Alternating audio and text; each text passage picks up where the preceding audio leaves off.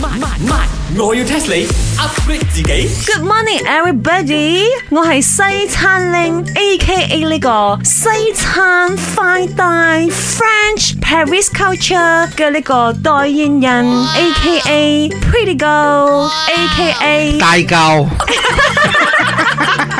你就大狗啊！我係高啊，唔係大狗啊！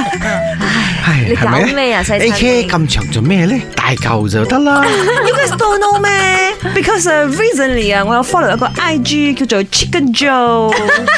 He always 講 A K A A K A，所以我都係要向佢學習。你冇跟風啊，西餐拎！人哋講咩你講 A 咩？ K A 係好重要係嘅。啦，即係做人咧就唔好成日呃家呃家，要 confirm 佢，咁成日 A K A K 咁樣冇用嘅，你講到咁，你好似知道 A K A 係咩意思喎？呃家呃家啦。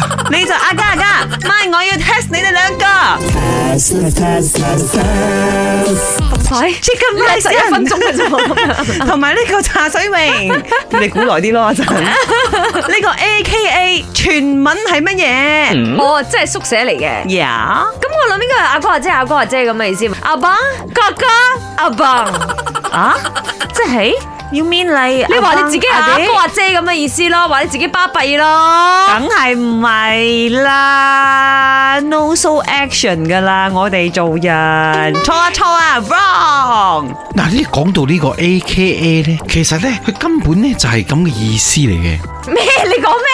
What's that？就係呃家呃家啦，我講咗嘅。A for 啊你唔係，K 有 A 加加，你可唔可以唔要咁 stubborn 咧？就算係阿哥阿姐都係 A G A K A G A K 啊唔係阿卡阿卡啦，錯啊錯啊！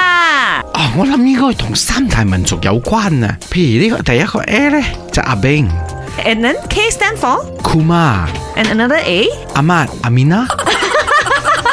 我讀書係有讀過個一年級，數咁 A K A 真係全部人代表全部嘢咁解啊？啊三大民族咯。錯啊錯啊！哎呀，我睇你兩個啊，都係啊 don't know 啊。要解釋啊，never follow chicken Joe，所以你哋唔知咯。等我解釋俾你哋聽，OK？A K A stand for also known as，即係話亦都代表乜嘢意思咁解？哦，我諗住都知道個屁股喺邊度。